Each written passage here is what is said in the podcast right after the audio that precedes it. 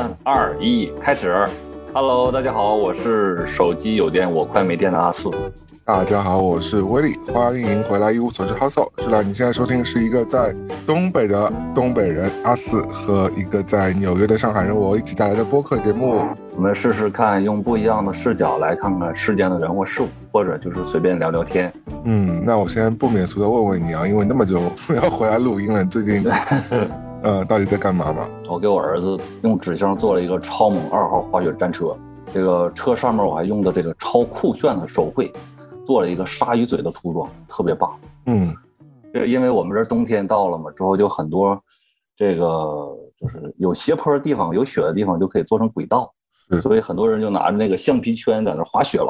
很多小朋友也有大人在玩，所以我就给我儿子做了一个这个滑雪车，特别厉害。但那个箱子有没有特殊的要求？箱子其实来讲就是我做的书。发过来的箱子就是有什么我就用什么，发挥我这个强大的动手能力，废物利用。用了四个纸箱做的，之后我做了第一号超猛一号的时候，这个并不太理想，特别简陋。嗯，之后拿不出手，有点没面子。啊，后来呢，我就用了这个二号战车，我就用了四个纸箱，又用了这个特别好的大白纸，这个镶到表面上，还画了一个涂装，就成了其实场全场的最拉风的一个战舰了。很多人找我拍照还。哎，有的时候这个我的绘画技巧终于用对了地方，嗯，发挥了超强作用。最近干的事儿就这件，记得特别清楚。哎，但讲到你的绘画技巧发挥了作用，我们现在就要硬插一个广告吧，因为我们翘首以盼的，哎呦，你不要打岔我好吧，这是你的事情好吧？阿四老师的在上海的全新的展览马上就要跟大家见面了啊，应该节目上线的时候就已经跟大家见面了，所以我们还是嗯。就是利用小小的一点时间来预告一下吧，阿四老师来说一下时间和地点吧。朋友们，在一月八日，上海九市美术馆，嗯，有我参与的一个展览，不要犹豫，看它。是的，是的，啊，九世美术馆在上海的外滩十八号，展览的名字叫做《青春王国》，很符合你啊，嗯，青春王国，我我很样吗？嗯，你就永永远是男孩。哎，不像是个不好意思哎。有有没有觉得最近嘴甜了一点点？新年新气象，可能是。最近怎么了？吃蜜了？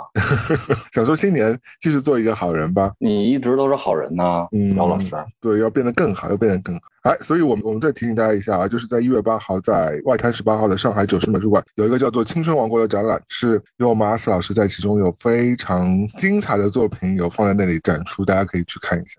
我觉得非常值得，希望大家去捧场。哇，有点羞涩呀！不要羞涩。那那你就说说你新年新愿望吧。呃，新的一年来了是吧？嗯，说了点新的愿望是吧？对自己啊，是。这事情就是你姚老师，你几天前就跟我讲，我说你今年说个新愿望吧。之后呢，这件事情就在我的心中久久的这个不能平息，我就一直在想，我有什么新年的愿望？想来想去，就是希望我老婆今年的愿望能够实现。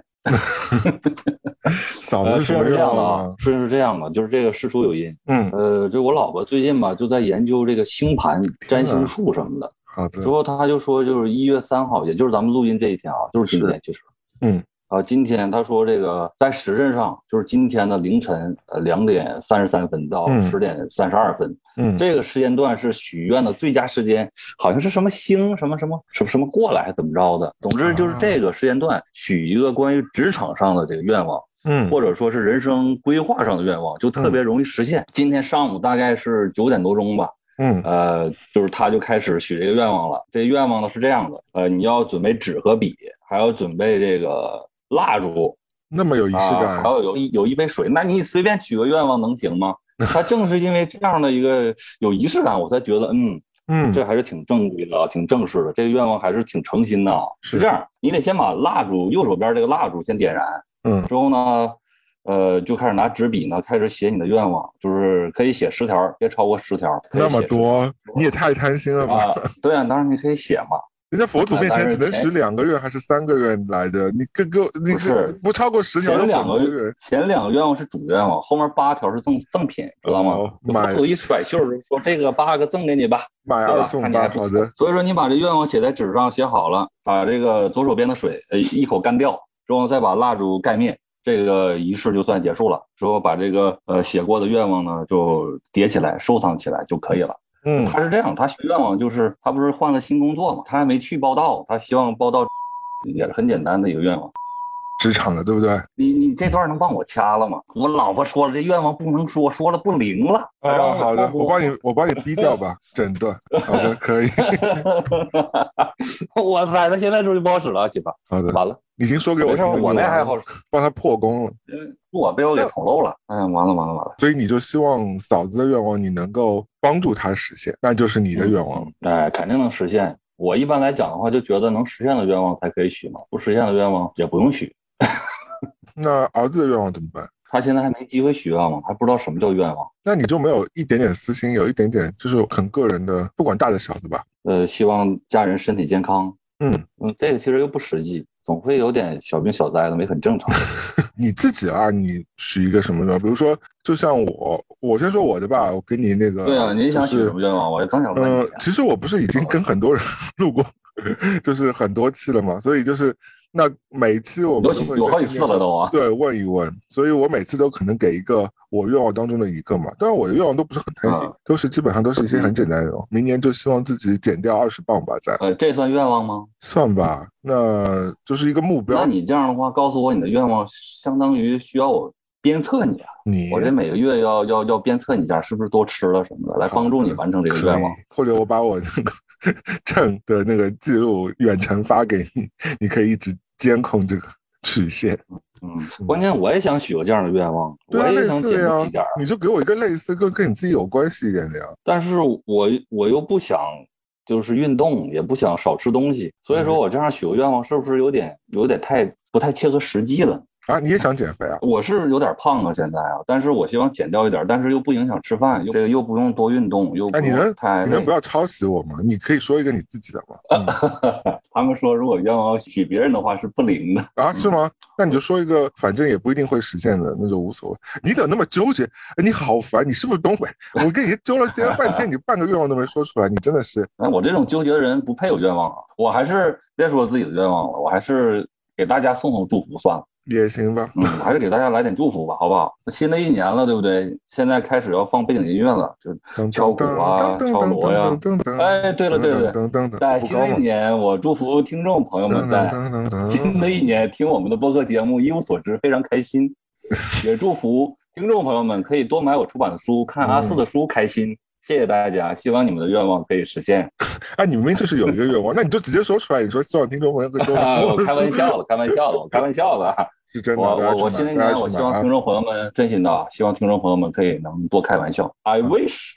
哦。了，够了，够了，可以了，可以了，收收收，好的，收了。啊进入我们今天这个主题吧，这个是吧？终于聊聊主题了，很久没有聊主题了。嗯，今天我们聊一聊，就是你哎，你在节目最开始的时候，你说你自己手机有电，你快没电是什么意思吗？这个就是为了今天的主题而设定的，就是嗯，因为我们今天其实想要聊一个关于电池的主题，是对吧？是，呃，因为我现在到晚上了嘛，这一天的电量基本上快耗光了。嗯，我再把你最后一点点电量给耗掉。没问题，留了这些电了。说起电池，咱们先从哪儿说起来呢？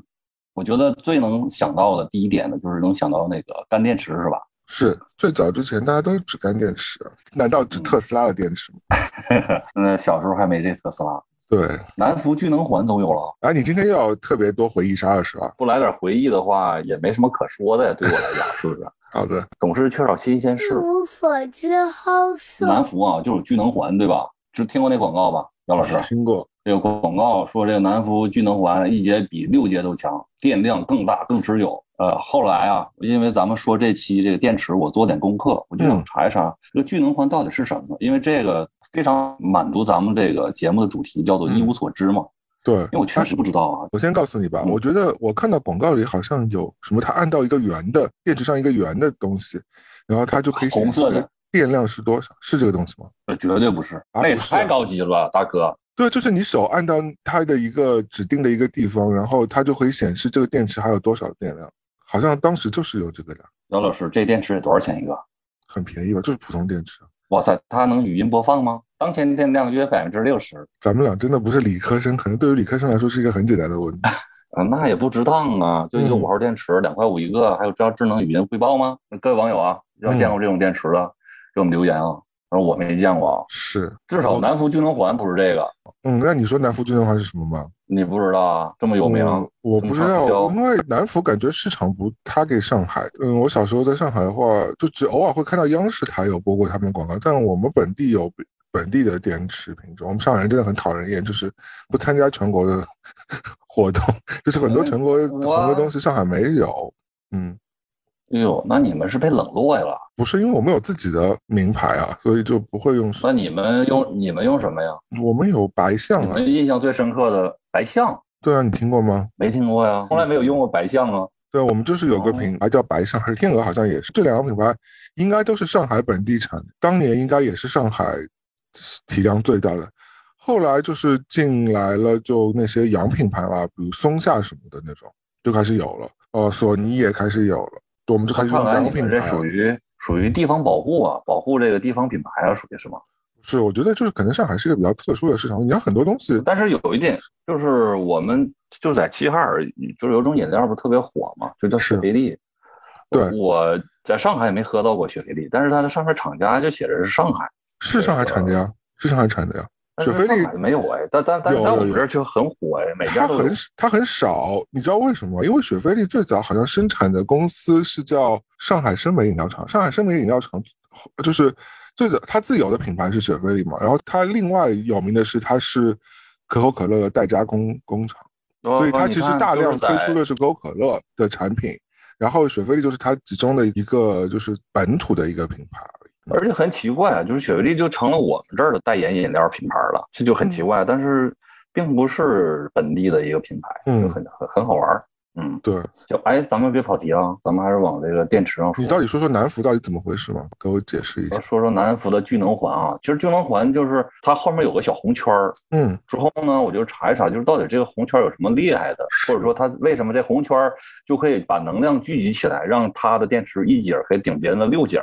后来啊，我上网一查，我发现其实一点都不特殊，它就是一种这个塑料环而已，是一个很平常的一个东西，就是每个电池上都有，只不过它这个呃塑料环是红色的，和别人都不一样。嗯，只不过是一种营销的手段。我现在一回想起来，其实这个道理也特别简单。怎么说？就是说，比如说一个厂家做广告要做营销，你要是说我家的电池非常厉害，别人家的电池可能没有我家厉害，这东西吧很缥缈。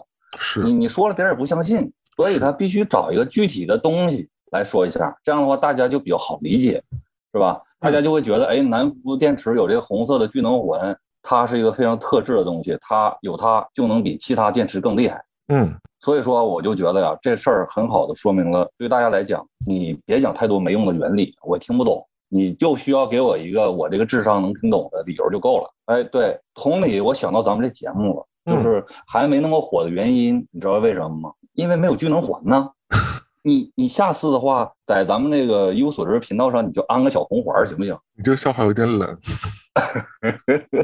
我很难接。我相信听听众朋友跟我心情是一样，大家有点错愕。我把我把这段放进去，但是大家 行了，那个。呃，聚能环不用加了，你自己收好吗？你自己你自己把这些把话题砸到地上，你自己把它捡起来。那个聚能环你不用安了，因为那个聚能环这广告播出了十多年后，那个被那什么了，被告了，就是虚假宣传，还交了罚款。什么乱七八糟的？嗯嗯。那你印象中什么那个电池你印象最深刻？我是南孚啊。嗯，就像我刚刚说的，上海最早的牌子叫白象嘛，就是一个蓝色底的，然后上面有只大象，然后挺可爱的。然后国产的各种玩具都会用那个，而且最早不是用一号电池嘛，很肥的那种电池，对吧？手电筒什么都会用那个，还是二号电池，我们就是最粗的那种电池。对对对，很多玩具都会用这个。后来就是海外品牌进来之后呢，除了日系的那种之后，美国有个牌子叫。尽量吧，现在也有美国本土也是，呃，对，也是这个牌子，也是挺有名的电池领军品牌了，反正干电池的领军吧。然后那时候是找的是网球名将张德培 做的广告，就说自己浑身是劲嘛。嗯，他是不是还拍过一个洗发水的广告？呃，海飞丝嘛，总是甩他的头。对，我们上次在另外一档节目里说过，是的，就是他。哦，他现在还还还还在干嘛？他应该一把年纪吧，可能也不能干嘛了，你 在退休吧。嗯，当时呢，就是我觉得可能这两个广告应该都是一个 For A 公司做的，所以他们都请了他做代言嘛。嗯嗯。我也不知道当时为什么大家对网球这个是，可能也是被他带动起来了。因为我我觉得我们小时候，哪怕现在网球都不是什么非常火。最火的一个运动嘛，因为一般都是因为三大球嘛。当时就是张德培，他的广告词就是浑身使劲嘛，尽量浑身使劲。还有他还有另外一支广告是一个粉红色的打鼓的小兔子，就是说他他们用了很多只这种小兔子，用尽量的这个小兔子打的时间可以更久。在美国其实也有这个类似的小兔子，好像，但是就跟中国版小兔长得有点不太一样。我在美国也看到过，反正就是是他们这个电池的，就是一个主打之一。南孚反正嗯，南孚好像也是不是被美国给买走了呀？也不是那个，我不是应该是买走了。但后来也看到过很多四驱车的电池的广告。四驱车电池当然是双钻了，那个黄色的，哇，那个我印象也特别深刻。我前段时间还查了闲鱼呢，那个闲鱼就是一呃。两节那个黄色的双钻电池要八十块钱，最后上面还写着好不好使不一定，主要做用作收藏。看来这个电池真的是就是咱们咱们一代人的回忆了。你玩四驱车停产了吗？呃，早就停产了呀。双钻的话已经不再做这些什么四驱车什么，早就不在了。他们在做做动画片投资。嗯，我相我相信现在干电池的市场份额应该也下降，因为很多东西都开始用锂电池了，都不会用干电池。对啊，因为我家里还是有很多干电池，因为有些东西还是会用，但是你就会觉得干电池是不是很不环保？因为你用完之后，你还是要把收集起来，统一去放到一个地方回收掉，因为它有毒的嘛，对吧？你就不可能说把它随便扔掉。是啊，因为电池的话，其实来讲不环保的那种电池是那个碳型的电池是最不环保的。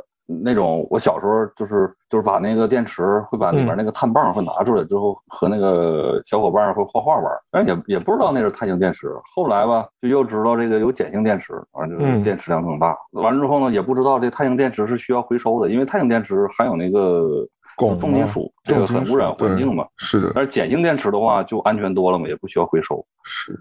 但是原先不知道，现在我知道。不需要回收的。对，碱性电池是污染很，就基本上没有什么污染，就是你可以没问题的。但是碳性电池需要回收，所以说碳性电池很便宜，碱性电池就要贵一点。碳性电池我前段时间还买了，就是五毛钱一节。之后呢，碱性电池就是两两块钱一节嘛，所以就现在我要在这块儿，我要跟大家讲一下啊，我以后不能再买这种碳性电池，对环境污染啊。其实来讲，按照人们的收入和应用电池上的概率来讲，我觉得电池应该也不会太造成这家庭负担。你说买碳性电池，我也不知道为什么它还在卖，虽然五毛钱一节嘛，就是不知道为什么它还在卖。哎，我刚查了一下，不好意思啊，我要嗯，我要回溯一下你刚刚说，我觉得这是这是真的耶，就是就是我一直不知道这件事情，我我可能太无知了，就是。我不知道碱性电池可以直接扔在垃圾桶里的这件事情，但不是一无所知吗？对，就是这个事情，我好神奇啊！嗯，更神奇是我刚才说的，就是它的碱性电池，它对污染是很小的，可以直接扔掉。那碳性电池是污染很大的。嗯，它俩就差一块五，但是呢，碳性电池依然存在着，它并没有说就消失了。这我就其实有点不理解了。当我知道这样的一件事情的话，我就觉得这不理解了，就是为什么你不能把它全部给取消掉呢？对啊，干嘛不能咱们多花一块五呢？就买个碱性电池来用呢？嗯，可能我觉得有的时候也是这样，就比如说家里面你你买买一个遥控器什么的，就是它也不需要太有电池，那五毛钱也够了，你就买个碳性的，或者说有些钟表。它可能因为电池电压问题，它必须得用碳性的，我觉得也不能吧。我也不知道，我不太懂。但是，对，但是我觉得这个还是挺好，就是就会知道我们现在做的东西越来越环保了，这是一件好事情。所以说，以后还是咱们少买一点碳性电池，多买碱性电池。嗯，环保还是有意义。一无所知，好主要是你到底有那么多东西要用到干电池吗？呃，其实还真挺少的。对啊，这个就现在我用的多了。我小时候，我我记得我们同学买那种充电电池，是因为他们都要一直在听 Walkman 啊，那个 Walkman 就是用干电池，那每天都会耗掉两，那如果一直买的话是挺浪费的，所以他们就会用反复充电的电池，没有什么太多东西吧？咱们那个时候肯定是用充电电池挺多的，这个都是干电池往上插的。现在来讲的话有点少，我现在买的买充电电池完全是因为家里小朋友买的玩具。都是需要上这个电池的，嗯，没错，因为他每天都玩嘛，呃，玩完之后就就没电了。你要是就是再买的话，就很浪费嘛，不如充电电池更更加经济。那说起充电电池啊，嗯，就是我原我原来其实呃也不算是很小了，我就一直都觉得贵的电池都能充电。我当时还把南孚电池和松下电池什么都安在充电器上充啊。但不会爆掉是吗？还好是吗？呃，事实证明没爆炸，你放心。但能充进去吗？呃，真充不进去。哦，就它其实用完就用完了。啊，你不用害怕它爆炸，你真的不用有这个心理障碍。你小时候也做了很多很荒唐的事情，呃，没文化也没人告诉我。可能现在也在很觉得都可能，我就觉得它可能都能充进去电。嗯，我从来没有买过这种充电的，我不太信任这个。但是后来是因为索尼啊，或者是这些 Walkman 开始推出了锂电池，就是所谓的口香糖电池，它是一块像口香糖一样大的一块电池，很可爱。然后当时就是给可以装在 Walkman 和 Discman，然后让这两个机器的机身也变得很薄了。因为以前如果用五号电池的话，机身是不可能很薄的，因为你 这个电池的这个厚度就在那里了。那口香糖电池出来之后，整个就改变了这些 Walkman 的外形。让它们变得更小巧轻薄，对，而且这些电池是你要实时充电的。那口香糖电池是不是也是属于他们的专利产品？我我我感我感觉应该是索尼做完之后，什么松下也是，爱华也是这种口香糖，好像爱华就是索尼的呀。爱华后来被索尼收购了呀，旗下的品牌。但是爱华后来就越来越差了嘛，就不行了。我觉得反正最早就是索尼推出来，那那个是挺好玩的一个东西。而且那时候的设计我觉得也挺好的。就是它有这个内置的内置的这种口径电池，还有外置，外置还有个小配件可以拧到上面的一个外置就是干电池，对，外置就是干电池嘛，我记得是不是？嗯，是是是是，这挺贴心的。就是你没电了的话，你可以再买一个干电池，还可以继续来用。对，我记得我印象很深的是，我那时候有个 MD 嘛，大家可能很多人不知道 MD 什么，它也是一种 Walkman 一种，但是就是就是也是用一种很小的一种磁盘。然后呢，它不是机身本身就很小嘛，大概比信用卡大一点点这个机身。那它本身机身是用的是内置的一个口香糖电池，口香糖锂电池可以反复充电嘛。那如果这个电池用完怎么办呢？那你还可以外接一个。是装一个五号电池的一节电池的，对对对，一个干电池的配件，很神奇。反正我觉得当时觉得这个东西，哦，这很贴心。它这个我觉得设计师考虑的就比较周全，让你在没电的情况下还可以有另外一种方法。对，但是说起说起来，现在的电子电子设备好像没有什么外接电池了吧？没有这东西了，没有这种东西，感觉感觉已经已经已经被遗弃了。我们已经走进新时代了，好不好？都已经步入了二零二二年了。全部都是这个内置的电池时代了，是地球就要爆炸了，感觉。嗯，呃呃，地球也是有电池的，咱们稍后得说说地球电池。对对。因为咱们说电池嘛，我特别的在 B 站上学习了一下，在 B 站上学习电池啊？对啊，我之前在 B 站上学习过那个西瓜，学习什么来着？啊，对，西瓜啊，就是西瓜的西瓜大赛标，呃，西瓜标题的视频，我这次也查了一下。电池标题的这个视频，你真的是都有什么屡试不爽啊？每次都用这个方法，我我就把它当做一个这个一个参考依据了。我觉得这个 B 站还是可以当个参考。我再看看，就是关于电池的主题，大家都在想了解它的什么话题。之后我就全部的看了一下，当然了，也没有全部看完，因为大概也有二百多条吧，是，当然也不算太多。呃，看了其中的四十条吧，四五十条吧。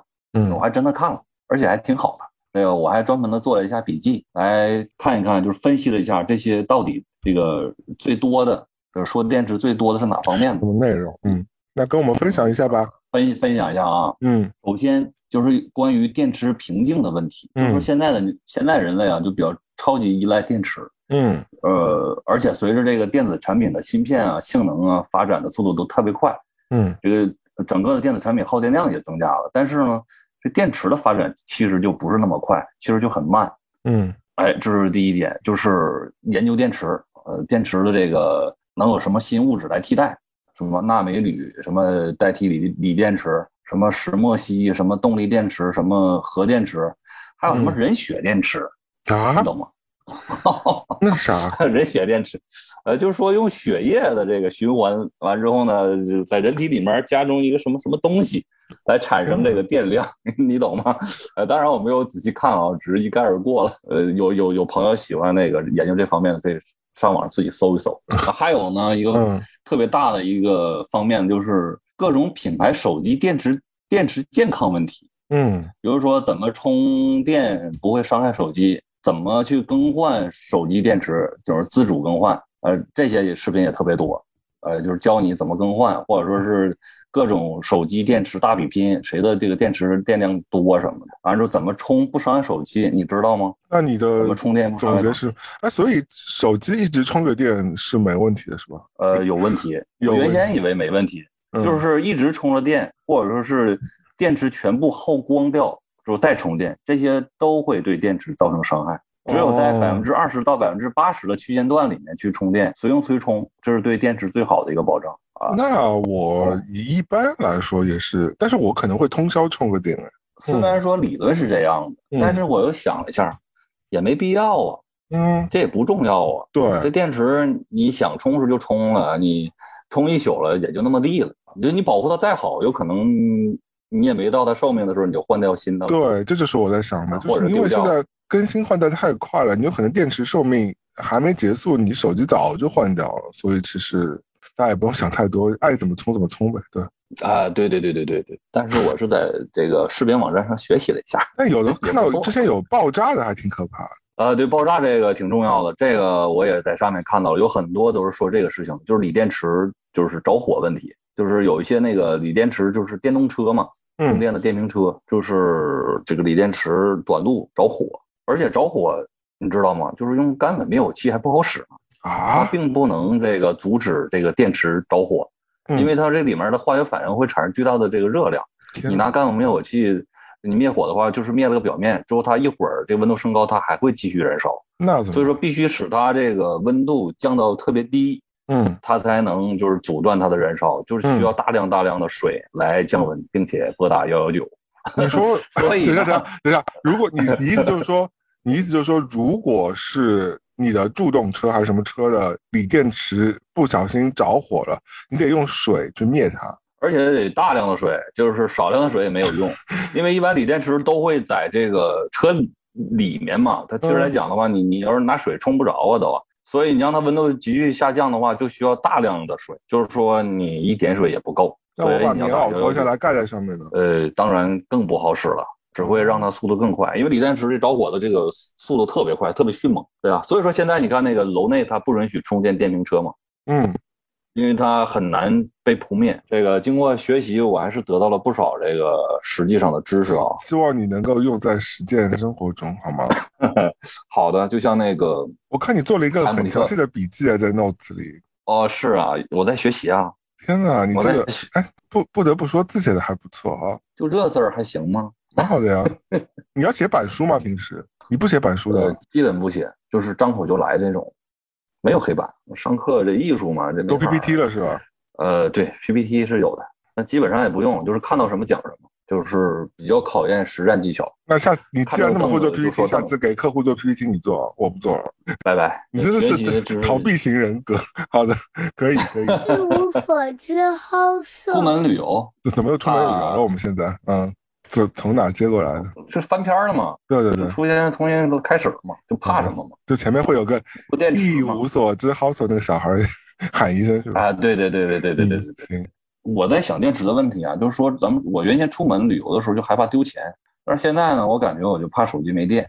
真是，我不知道你是不是有这样的同样的绝对是因为手机现在占大头了。就是我不是有很多人一直在吐槽美国不如国内嘛，就是就是这个什么电子钱包啊，或者是这种应用，可能美国还是跟中国比当然是落后，我承认啊，现在也是挺落后的。但是嗯慢慢，其实我我在这里生活，嗯，包括我当时也也期间也回过国几次，然后我觉得的确手机是成为一个你就是出门可能比钥匙，可能比钱包更重要的东西，因为现在很多 app 都可以代替钥匙了，对吧？因为如果你的门是那种电子门的话，那呃，对啊，都是可以用手机开的嘛。还有嗯你的钱包，或者是你要去什么什么坐个车、坐个地铁，其实也可以刷手机了。然后坐个共享单车，那更是要用手机了。那所以其实可能手机真的比钱包和钥匙更重要。当然你就不怕 丢钱包啦，因为你可能都不带钱包了，现在对吧？对啊，现在就很少带钱嘛。说实在话，就有的就是特别在中国嘛，你嗯哪里都可以去用手机来付款。哎，但很少很少带钱，还有个原因是你可能也没钱。钱还是一百两百的还是有，但是呢，真的不带了。现在就是对，对吧？我们就不需要。你看早市儿的话都有二维码，你买两毛钱东嗯西你也可以用手机付，可以吗？对吧？你买什么都可以啊，两毛钱，但是你两毛钱也买不来东西，买充也不够，怎么也得五毛钱。反正就刚才说嘛，就说原来怎就出门旅旅游嘛，但是都不用出门，你也其实也害怕出去这个手机没电嘛。是的，对吧？你看现在一出门的话，你上哪儿去？嗯，有智灵替你还能导航，是吧？去了陌生城市，你找一个房间，你就直接定个位，就根据你这个导航，你就过去就可以了。是的，你要去旅游景点的话，你就人为的，是吧做个好攻略之后呢，告诉你坐哪路汽车，怎么坐地铁就到那儿了，对吧？嗯。但是这其实我觉得是有一个问题，就是如果脱离手机的话，如果就我就说害怕手机没电嘛。对，如果手机真没电，我就找不到我住的地方，我甚至连住的地方叫什么可能都不知道。对你可能都不记那个地方叫什么，你就存在手机里根本不记了。对，对我也不知道这个到底我去那地方是怎么去的，是坐哪一个公交车，转哪一个地铁，或者说怎么去的，嗯，就根本没有这意识，这些意识都交给手机了，就跟着手机走。但是呢，也不记这个事情。对那你就去找到充电宝，就会变成一个非常重要的事情。嗯，就是充电表，什么充充充电表，充电宝就变成了一个这个必备品了。所以说，真是前所未有的对手机的电池有依赖感。我前两天还听到我朋友跟我说，说充电宝呃变成了一个很重要的生意，就共享充电宝嘛，因为很赚钱。因为其实相对于它的成本来说，你每次使用还是挺贵的，因为它好像。本来就只值几十块钱，但你用一次大概两块钱、几块钱的，很快那个成本就回本了。那就带一块充电宝，那就也麻烦，很多很多人可能就忘了，或者是可能就不愿意带了。很多人就想说，已经有这个共享充电宝，那我就不用再去买一块了。所以这就变成，那我觉得这个其实也跟你对手机电量的依赖是有关系的，对吧？嗯，那姚老师对手机的电池依赖感强吗？有的，我大概如果低于百分之五十，我是绝对不会出门的。我一定要充到百分之八十以上。那百分之五十一出吗？看出多远的门。如果只是下楼买个菜，应该可以。因为我现在很多东西也是要用手机啊，就比如说我骑我们的共享单车和我用 Apple Wallet，就用苹果那个钱包去支付，就可以都不用带信用卡了嘛。那其实也都是需要用手机。那你手机没有电的话，那打一个比方的话，那姚老师，你说明天你就不带手机要出门？能应付得了吗？应付不了，因为什么呢？因为我可能会就忘记带疫苗接种卡，因为疫苗接种卡其实是可以在手机里是有一个官方的 app 是可以下载的，你就可以存在你手机的钱包里，你到时候要出示给别人的。现在美国也是要需要一个什么卡才能进入公共场合吗？嗯，就是大多数的室内场合或者餐厅什么的，都是要求你要出示一下你接种过疫苗的，至少要。要看，那就跟咱们现在国内要进某商场什么的去扫个健康码是一样的呗，一样的，一样的意思，只是我们不会去扫那个健康码。所以说还真的很麻烦，这这手机这电池的问题，对吧？对啊，就是其实还有很多老年人，其实他不太会用这玩意儿。对，虽然有物理的，就是有那种他有一张实体的卡，但就很容易掉啊，对不对？就你不知道不知道塞哪就掉了，就像我这种。没头脑的人经常可能就不小心放哪了，就可能掉了。那你存在手机里，那你只要手机在，你这个永远都在。过后两天，姚老师有没有兴趣把手机落在家里，要出门一整天呢？我觉得很多场合是进不去的呀。那难道就没有手机就不能生活了吗？嗯，就有点难。试试吗？有点难。你看啊，就是原来就是在手机互联网还没那么发达的时候，我不知道你那个就是书架上有没有就是几本关于旅游的书啊？你你有吗？很少买。说实在的啊，就看这个情况呢，我还挺喜欢旅游的。我印象里面，我有好几本呢，什么走遍中国旅游手册呀，嗯，什么一千六百元我游遍了青藏，是因为都没去过所以才买啊？对啊，没去过，之后就有一本这个旅行攻略。那你就把这钱省下来直接去就好了，买什么买这个书干？不是啊，是这样啊，你你不了解那头啊，你你不了解你没去过的地方啊，你想先提前。做个了解啊，比如说那儿有什么呀？嗯，就是想去哪儿看呢？比如说那个西藏哪块是布达拉宫啊？布达拉宫旁边哪个酒馆好喝呀？啤酒啊？那你问不知道啊，对吧？那个时候不发达呀，那个时候手机互联网不发达呀。你又在跟我说八十年代的事情了。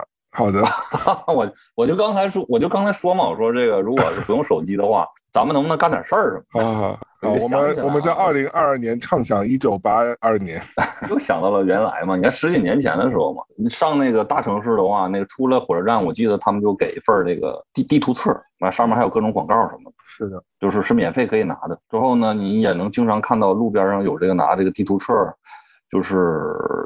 就是研究的这个研究哪哪是哪儿的这些游客什么的，识别度还挺高，一看就是游客。那现在来讲的话，真是啊，手机地图，嗯，什么旅游攻略都很有，你不需要这些东西。对啊，就高德地图用用嘛，好了呀，还要干嘛？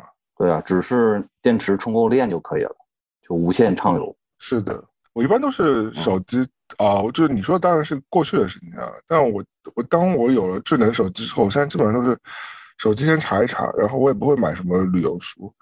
我觉得，我觉得很多书可能信息都可能会滞后嘛，因为现在很多信息都是很多店你知道也开了关关了开，当然很重要的景点肯定是不会随便移走的，只是说很多城市的信息可能会经常在更新嘛，那还不如你直接去查那些地图呢，可能那些地图的信息更新的更快，就是手机地图更新的更快。反正是有了这个网络方便，这个手机方便，那什么都不是问题了，唯一的问题就是手机不能没电。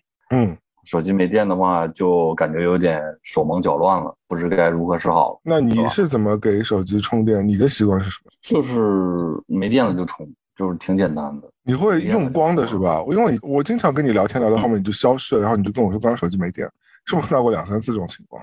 啊，对，手机就没电了，或者说就忘带了。因为我我还行，我还不算太依赖，就是没有也无所谓，靠脸也能吃顿饭。无所之好色。现在手机都都是内嵌的电池了，就以前还有那种可以拆下来的电池，对吧？啊，对对对对对对，原来的话就是会备几块电池嘛，买的时候就会给你配一块备用电池，还有原装不原装的那种。对对对对对，而且那个后那手机后盖是可以就是打开的嘛，可以换电池，是吧？是的，是的，就最经典的就是诺基亚、三星这种嘛，都是可以换电池的。对，而且原来有一个神器呢，就是专门用来充电的神器，我不知道你用过没有？没有，就是什么东西啊？这个叫做万能充。万能充充什么？印象就是充手机电池的呀，就充原来那种能可以拆卸下来那种手机。你说可以打破品牌的电池的界限？对啊，就是它可以万能充，什么品牌的电池都能充。因为原来那个电池不是每个品牌都不一样嘛？是啊，就头都不一样。专业对啊，得用自己的那个充电的那个东西，这怎么能难倒是我们的智商呢？就研发出来一个万能充，嗯，就是它上面的这个充电的正负极是可以移动的，就是它是它是。我明白，调节那个触头的间距，你知道吧？什么型号？对，不管你是什么电池，都可以给你卡到。对，都可以给你卡到上面去充电。但是不知不觉的，万能充也不需要了，因为那个苹果就把手机变成都内嵌电池了。对，而且还引领了风潮。对，现在就已经没有什么可以拆卸电池感觉。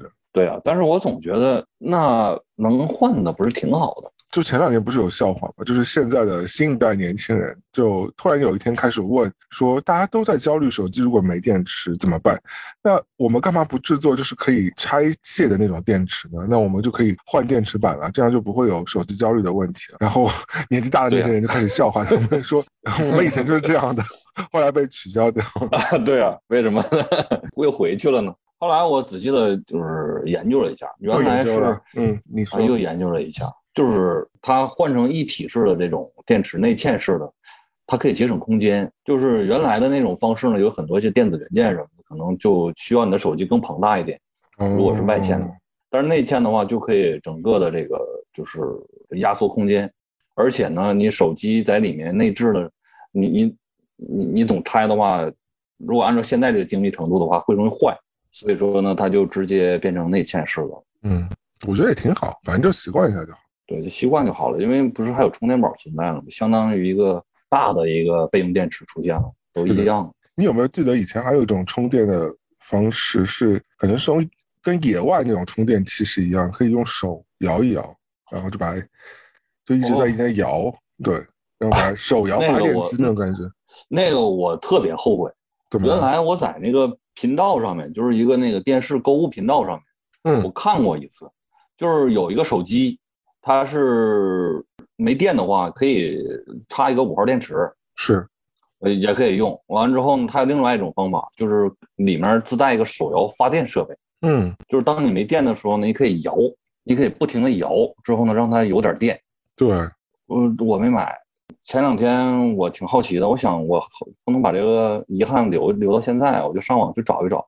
嗯，我发现竟然还有卖的，就叫做外接手摇发电机，二十五块钱一个。那么好，最好玩的是它下面的介绍，我给你朗读一段。哎，等一下，所以它充的是手机是吗？充的是手机，也可以充别的，嗯，就是只要是 USB 的都行。嗯，但是你一定要听我给你看一下它的这个手摇充电器的介绍。好的，嗯啊，同志们，在突然断电或者特殊的情况下，尝试没有电的话，你是否无助呢？没问题，用手摇充电器摇下几百下，就终于能开机了。而再摇一摇，就能打一个电话，发一个短信，这就是价值，这就是价值，立刻买，就这么新奇。呃，这些都不是重点，后面有一段才是最大的重点。呃，一个这个信号，就是告诉大家啊，你们千万不能把它定义为成充电宝，千万不要以为这个小手摇的一个充电器就可以不用交电费充电了。嗯，就好比救生绳一样，你不能拿着它每天跳绳是一个道理，是对吧？这只能应急，比如说亲，你在洗手间没有带纸，或者说手机没有电的时候，就可以摇本产品数百下，让电池有一个给朋友打电话的一个电池。又比如在郊游的时候迷路了，手机没电了，可以摇本产品打个电话求助电话。完之后呢，还有个重点，请不要问我摇多久能充多少电，这个没有数据。对吧？怎么怎么听着怎么听着那么像？那你那到底是摇多久可以充多少电呢？呃，他做了一个实验，他说，你说，呃，如果是一个华为的一个手机的话，嗯，呃，每分钟你要手转一百五十转的话，你要转四十五分钟可以充百分之四的电。嗯，我要关机，我要骂人了。啊，一百五十分，一百五十转每分钟转了四十五分钟，我手可能都已经断了吧？啊，能充百分之四，但是当你在厕所四十五分钟我就走回家了，能摇一摇吗？有点尴尬。天哪，这什么鬼东西？可能可可见人类的这个劳动力越来越不值钱。呃，能应急还是有它的意义的，就是一张卫生纸也是有它存在的意义的。就是买过电池的应用什么的，我觉得没什么记忆太深刻的。总之就买来就是用嘛。但是有一个东西我记得是特别的清楚，而且现在就在我的身后方。在这个书柜子上面对我笑，是一个机器猫的一个那个小闹钟，嗯，就这个东西就是用电池的，这个东西是我大概五六年前吧，我和我媳妇儿去这个德克士买汉堡，然后呢，它有一个套餐，就说你可以再加二十五元钱换一个机器猫的这个闹表，嗯，因为我老婆特别喜欢那个机器猫嘛，我就说要换一个，嗯，换一个回来了就挺好的，买了一个电池，一个五号电池就可以。放进去了，就发现真的他妈的想骂一句人。这个有一个特别特别的问题，世界级的问题。嗯，就是这个闹钟它没有闹钟的关闭按键啊，就很尴尬。你就是它只要是时针或闹钟指针的时候，它就会响。你能解决它这个响的问题只有两种。第一种呢，就是每次时针要经过闹钟时针的时候，嗯，你就快速把闹钟时针。旋入它的前方，嗯，离它更远一点，听懂我意思吧？人工的，必须在它前一步，前一步来完成这事儿，要不它就会响。嗯，那第二呢，就是把电池拔了，就永远不会再用，永远不要再用它。天哪，这什么鬼设计？呃，我我坚持用了两天，第一种方法，后来我觉得这闹钟真的挺自律的，就是你你如果想让每天六点钟闹钟，你一定五点钟就过来来看它，之后把那个闹钟移动到另外一个位置。不过这闹钟我一直觉得它还挺有性格的。请你扔掉它。对于一切要装干电池的东西，我其实都不是很信任，因为我我老觉得装进去之后电池就很容易用掉，感觉是一种心理作用吧。感觉什么东西装进去干电池了，电量就已经少了一半了。但其实干电池现在的电量还是挺强的，嗯，因为因为现在感觉科技已经对发达了。我最近也有在用一个干电池，就是不是圣诞节嘛，就挂一个灯串儿，它是不用交流电，它用干电池的。干电池我放进去放三节啊，五号电池，然后现在已经两个礼拜了，那个灯还在亮。呃，因为这些耗电量都比较小。一无所知，耗姚老师，嗯，你发现没有，人类本身是不是也是一种充电电池啊？我觉得是的，虽然它不是那种就是就是具象的，但是我觉得在抽象意义上，人类的体力啊或精力啊，的确是也是需要充的，对吧？嗯，白天放电，晚上充电。晚上睡觉充电，这除了自己自身消耗电量以外呢，你还可以帮别人充电，对吧？我一直都有个感觉，就好像这个鼻孔就是插孔，你这个各种 琐碎事啊，或者说就像你教课啊，就是其实就是在往出输出电量，嗯，就可能一堂课下来的话，本人来讲，如果不讲课呢，你可能两个小时精神还都不错，但是你一个小时的讲课就把你的两个小时的电量都耗掉了。那你画画不也一样吗？你平时累积的那些想法、素材啊，那个不就是你在充电吗？但等你在输出的时候，你就把那些东西一次性释放出来，释放完之后，是不是还要再进行一段时间的？充电，充电一样的感觉是一样的这个东西。对，人体电池就感觉和那个咱们用过的充电电池电子设备其实也差不多，电池的性能基本上都会越来越差一点似的，肯定对吧？原来原来充电两分钟能用半小时，那现在呢，充半小时就用两分钟了，越用电就越少了。一百五十转是啊，转四十五分钟只能百分之四的电量。对对，哎，原来我记得玩一宿不睡觉，第二天你补睡一上午。你就充好电了，精神非常焕发。是的，呃，我现我现在就很少就一宿不睡觉，包个宿什么的，我感觉敢三天都补不回。对，现在都不敢不睡觉。对啊，不过虽然说电池咱人体电池越用越差，但貌似保持良好的方法或者保养好的话，这放电年龄可能持续还能长久一点。它其实跟很多人说你皮肤啊或什么一样，就是它没有办法把你把你救回来，但是可以让你延缓快速的嗯可以保养衰退。对。像姚老师的话，我觉得就保养的挺好的，电池电量。每天骑车呀，尽量吧，嗯，也没有，也没有。其实怎么说呢？因为其实你自己是有感知受得到，你合理作息和你不合理作息，你人的状态是不太一样。当然，个体是有差异的。我是真的，我以前也说过，就是有些老外朋友，你觉得他那一把年纪，比我们年纪都大的那种，他还是精力无尽，是有这种人的。就包括像之前张朝阳说他自己每天只睡四个小时什么之类的，所以我们也不管他真的假的，但是我相信是有这种人的，就是他的精力是超过普通人的。但大多数我们。普通人的情况之下呢，就是你还是要在合理规划好自己的时间和状态，包括饮食啊什么的，那你的身体的各个状态才会好。不然你真的是嗯朝不保夕的那种感觉，还是需要保养，就不能像年轻时候瞎折腾吗？我觉得年轻时候你怎么造都行，但感觉我们怎么又聊到这种那么丧的中老年？那赶紧换一个吧，是不是？那个爱情充电嘛，用爱情也能充电呀。因为前段时间我还听一首歌曲，韩国的，嗯，就叫做《爱情的电池》，里面歌词写的就挺挺挺直接的，这就是请用 爱填满我的心。你说说看，很火的一首歌曲，你知道吗？嗯，请用爱填满我的心。也许爱情的电池已经耗尽，没有你我就无法生活，你就是我电池，你太棒了。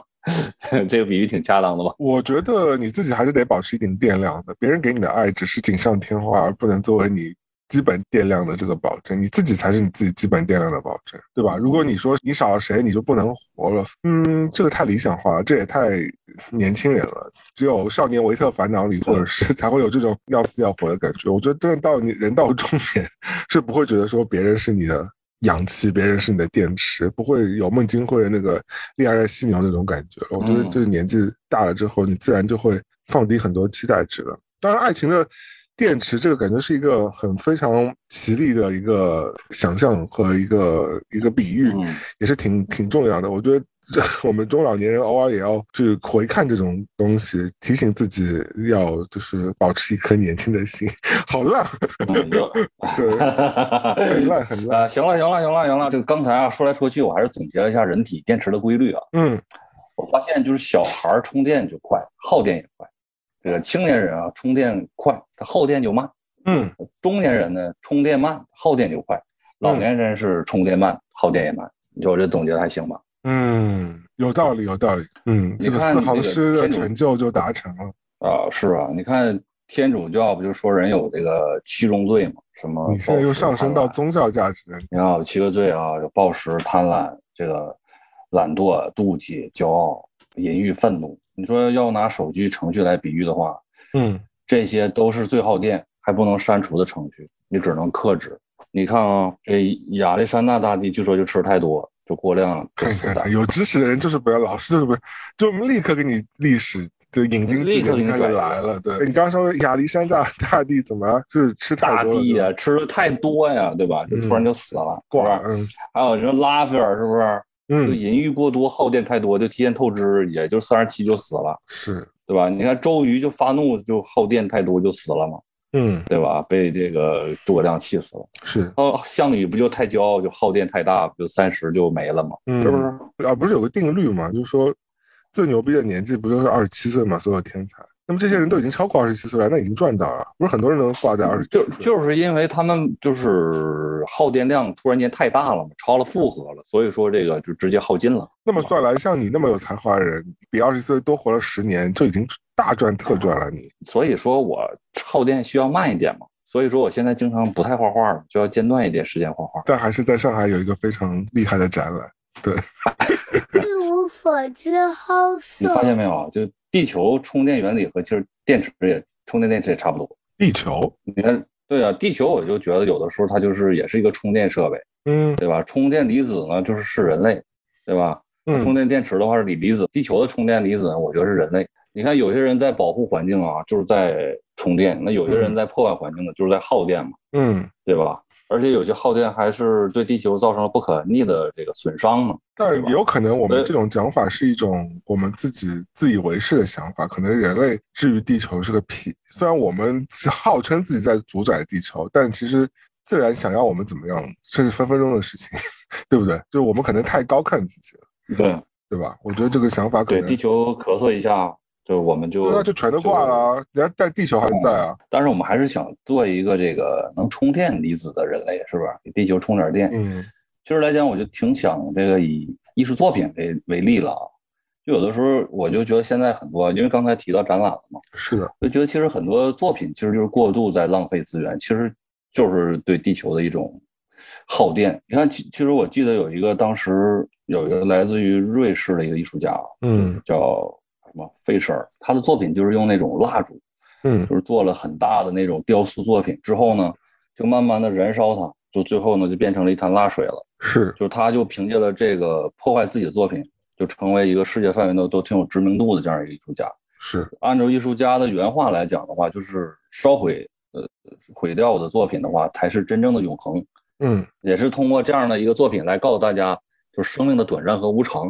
嗯，但是其实我就很纳闷了，你想啊。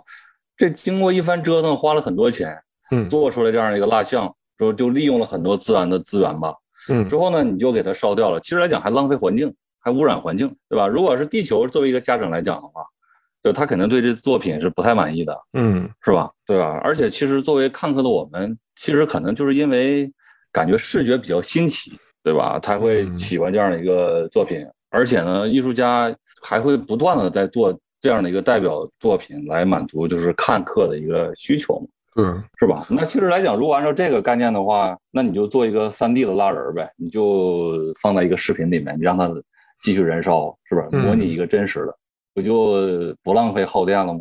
你这样一讲啊，我的确是我好像没有什么太多资格讲这种话，但是我觉得我在很多展览或者是艺术现场看到很多大型的这些所谓的。所谓的艺术品啊，我个人可能不是很欣赏。我会觉得他们运用到这些雕塑材料也好，这些很多东西，就是真的是你就觉得说何必呢？做出来一堆垃圾，最后还不是得扔 到垃圾场里去？就是苦心造出来很多垃圾。就现在就是什么东西都会就是越大型越好，越有震撼力越好。那它其实相应的话。就会增加很多的人力啊、物力啊，就是来从某种程度来讲，就是一种消耗嘛。嗯，我不知道以前的，那你说以前像希腊或者像那些时候，他们做雕像，他们会不会也会做出来很多很丑陋的，比如说 就是不好看的？那他怎么怎么处理那些？但是他最后留下来的，包括在现在那些古迹上的，或者是在美术馆里的那些大型雕像，或者建筑上那些大型雕像，其实还是都。大多数都是挺历久弥新的，就是还是能够吸引到我们。就是我们是觉得那个东西真正有魅力。可是很多当代艺术，我不是很懂，真的是，就是当代艺术，我觉得，因为当时原来的这些艺术作品，它无论是怎样大型或者怎样的，它都是有一个就是历史意义在那里放着，而且是只有那么可能就是几个人在做这样的东西，它是很少的，它只是一个少数人的东西。但是现在来讲的话是。只要你做艺术这行业的，你都想去为了吸引某些人的眼球来做东西。你比如一张画，嗯，那其实来讲的话，我就觉得很多画一米五之内的体就是大小就可以了，嗯。但是呢，它放在一个美术馆里可能就不够打动人，因为它不够震撼。是，那就要画更大的。对，呃，那更大的来讲的话，运输成本、人力成本啊，就相应的都会提高。但只为了一个原因，就是有震撼力。嗯，就像我前两天也在跟朋友说，就是我其实蛮讨厌那种。一直在解构卡通人物和经典造型的一些所谓的当代的潮流艺术家。你懂我意思啊？就是比如说呃，米老鼠啊，唐老鸭啊，或者是什么呃，史努比啊，就是就有些艺术家他们想要吸引别人的角度。我虽然不是抨击他们，就是我自己个人喜好，我是不喜欢那种。去解构这种经典角色，因为太多艺术家想出头就是用这种方式，我觉得这个有点速成，但是同时又有点低级。我觉得你可以大可以去做一些别的事情。就是我一旦看到这种的，我其实会有个就先入为主的评分，我就会给他卡给他扣五十分，因为我觉得这个你其实就是在用小聪明在做事情。就是你想表达自己的艺术境界的话，你大可以用一些别的东西做。我不想就是完全盘否认说这个行为都是或者是这种创作方式都是不不好的，但是因为现在太多急功近利的人在用这个方式，然后越做越大，越做越夸张，就是反正也就是这种，就是数码先打好稿，然后完了之后再把它画到纸面上，或者是油画上，或者是把它做成雕塑，做成什么鬼，做成玩具。嗯，我觉得地球已经很多垃圾了，不要再生产更多垃圾了。这个就是对地球电池这个消耗的一种体现，对吗？可能也是我们两个人 一厢情愿那么认为，别人可能可能我们两个也不代表什么东西吧，就只代表我们两个人的观点。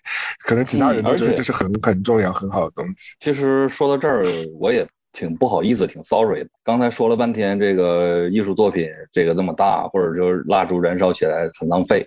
很浪费地球电池，但是我突然间想起来，我上学的那一会儿，当时这个艺术家就做了一个面包的一个房子，他拿了很多面包堆起来一个房子，让它慢慢的就是慢慢的腐蚀掉，嗯，这样的一个作品，这种概念，我还觉得它很好，我还觉得它很好看，还在前面和同学一起这个。合张影，这个耍一个中国武术当背景板用。那你怎么看吧？你你说就是也是就是这个沃尔斯费舍尔是吧？嗯，我觉得艺术这种东西还真的是仁者见仁了。所以就像我们刚刚说了很多所谓我们自己的见解，那这些见解可能对很多人来说就是个屁，或者是换一个人来理解的话，就可能觉得我们这个观点也是有很多偏颇。那我觉得挺正常的。那包括像你刚刚说的，你会喜欢这个被腐蚀的面包？我觉得我现在听上去。虽然我没看过这个作品啊，但我觉得这个作品听上去还是挺有趣的。那如果在有趣这个程度，或者是给别人一些灵感这个程度，他做到，那这个艺术作品其实就是有意义的。这个判断标准很说实在界定。说实在，其实我我刚才讲的就有点吹毛求疵，就是硬说。按理说，他提供了一种思路，提供了一种这个令人耳目一新的东西，对人有视觉的震撼，这也是价值的，对吧？地球不差你浪费这点东西。可能我更多想说，就是他不停在做。就像你刚才说的，一种东西已经玩了很多了，但是你还要不停的满足，就是看客的需求，来不停的在做，不停的在浪费。可能它背后有很多原因啊，可能是机构想要赚钱啊，或者是他也想靠这个累积更多的名声啊。我觉得这个是一个很复杂的原因啊。对啊，真正应该被 取缔掉的应该是杜莎夫人蜡像馆的蜡像吧，这个可能才是很恶心的东西。呃，还有点恐怖。我同意。刚才不说起艺术嘛，就是耗电，就是不停的、不停的在做这个相同的东西来满足看客的需求。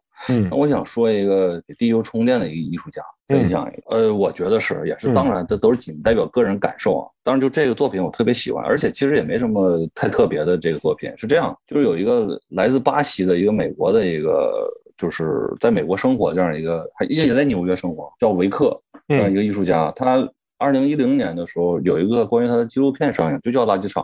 嗯，很有名，那个啊，很有名。对，因为这个这个纪录片还拿了很多奖。说的就是他回到自己的这个巴西的家乡，回到里约热热内卢，嗯，那里面有全世界最大的一个垃圾场，就是嗯，你看影片的话，真的挺恐怖的，就是特别特别大的一个垃圾场，然后这个秃鹫啊漫天飞，就是像末日的这种感觉。就他去那儿做了一个艺术作品，其实挺简单的，就是找到当地的几个人之后呢，用垃圾就能拼拼成了一个有世界名画的模拟的。也有他们就是就是拾荒者的这个半身肖像的，只是用垃圾拼合出来一个这样的一个呃人物头像这种东西之后呢，进行这个全师傅的这个拍照，嗯，给它拍摄下来之后呢，就在美术馆来进行这个展示。其实来讲，就是用垃圾嘛做出了一个艺术作品。但它更重要的，其实是在告诉大家，就是其实我们生活中有很多很多的这样的垃圾的存在，有很多很多的人是在这儿生活的，要去关注这样的一个社会性的问题。用了艺术的一种表达，那我觉得这个其实来讲就是一个挺美妙的一个用艺术做了一件美妙的事情。后来这个事情真的起到了化学反应，就是当他这个艺术作品做完之后，啊之后这个垃圾场就是现在那个政府在有改造计划了，而且也在制定这种这个生态重建的这种项目，还说想要在十五年后打造成一个呃公园。那我想。这就是一件挺充电的事儿嘛。嗯，虽然人类之前在毫无止境的破坏环境和开发资源，但是好在是有很多人类已经慢慢的稍作早的醒过来，去面对这个问题，去解决这些问题。我觉得还是应该用一个非常积极的心态去看待这些事情。你看，你这个下价值上的，从从电池到艺术到到环保到地球环境。嗯，我们还是很正能量的。真的，你这个价值上的非常高。对，你看完这个纪录片之后，那对你自己的生活有什么影响和改变吗？嗯，其实有的时候就是就是自己感觉那是对路的。你看，我有的很多做那个艺术作品什么，我就爱捡这些废弃的用品，或者说家里不用的东西，想把它做成一个一个一个艺术作品来展示出来，就挺想用这种垃圾重做一下。但是我发现有的时候人们是没法改变的。就是前一段时间，我不是在那个南艺参加了一个展览嘛，就是关于一本书来做的。其实我的书是拿一张纸和一个废弃的一个那个就是通气管排烟机的那个那个通信管道来做的。那个是岳父家就是不用的，不要的，就是当时买多了一个就不要了，准备扔掉了。是。说我就拿过来把它做了，但是呢，我邮寄过去的时候怕它损坏，我买了一个快一百块钱的一个很好的一个盒子寄到这个美术馆。所以说你这也很有意思。当你在拼命的想用一些垃圾的东西来做一个东西，来告诉大家可以这样用，但是相应的你又浪费了很多的资源，你却不自知，有点讽刺嘛。我最近看个电影，其实也跟我们现在在聊的这个事情有点关系啊。它是一个喜剧片，叫《不要抬头》。就是讲一群天文学家发现彗星半年后要撞地球了，他们就想办法去提醒，就上电视啊，去白宫啊，去提醒整个世界人类说，哦，这个事情要发生，我们要想应对方式。但地球的人类却因为一些八卦或乱七八糟的事情啊，大家根本不重视，最后错过了拯救自己的机会，导致地球就灭亡，是一个黑色喜剧，但非常讽刺。也有很强的现实意义，就跟我们现在当下世界和社会的发生非常像。包括，嗯，前阵子也看了一个有点末日，但是也挺温馨的一个电影，是 Tom Hanks 演的，叫 Finch，讲他跟一个机器人 AI 的一个一个故事。他也是讲地球因为人类争夺资源啊，导致就是地球环境变得。无法生存，就是其实人类还是有很多人一直在反思的，通过各种各样的方式，包括艺术作品啊、影视作品啊，一直在反思。我其实一直坚信一件事情，就像我刚刚说的，就是《侏罗纪公园》这个电影里面有个非常有名的台词，叫做 “Life finds its way”，就是就是生命自有出路嘛，就生命自己可以找到道路去存活下去的嘛，就根本不用我们人类去操心我们非常不重要的东西。在地球历史上面，我们就是非常短的一个历史。我们自己以为自己是万物之灵，以为自己是非常重要，其实我们可能就是一粒尘埃。对，就不要把自己想的太重要。但是我们还是要当一个充电电池，为地球充点电，是吗？对，就像我我们这个节目很奇怪，就是每次非常很认真想要聊一个话题，聊到后面其实都会。偏到别的地方去，但我觉得也挺正常的。这就是我们还是想反思一下自己的生活，就是对吧？就更好的展望一下未来。我们那姚老师，你觉得咱们的一无所知需要充电吗？不需要吧？我觉得我们挺好的。当然需要了呀。目前需要听众的这种电子离子离子来过来哦，他们的爱给我们充电一下。对呀，这说的最重要的，在新的一年里面，希望大家的关爱，对吧？对，多多多多给我们点赞，给我们留言，对，多多给我们转发。如果正好在上海的话，那就记得去看一下四哥的青春王国的展览，在。外滩十八号九市美术馆，一月八号到三月底吧。呃，一定要去，一 定要去。我不一定去。在新年之后，二零二二年之后，跟阿四老师的第一次聊天就到差不多到这里了。虽然有一点严肃啊，但我觉得也没关系啦。我们下次可以聊更多好玩的东西，对不对？没错，你们记得一定要关注我们的节目哦。对对，一定要关注。今天电池基本上已经快耗尽了，阿四。我是威利，我们是一无所知 House，下期再见，拜拜。等等会儿，又等了。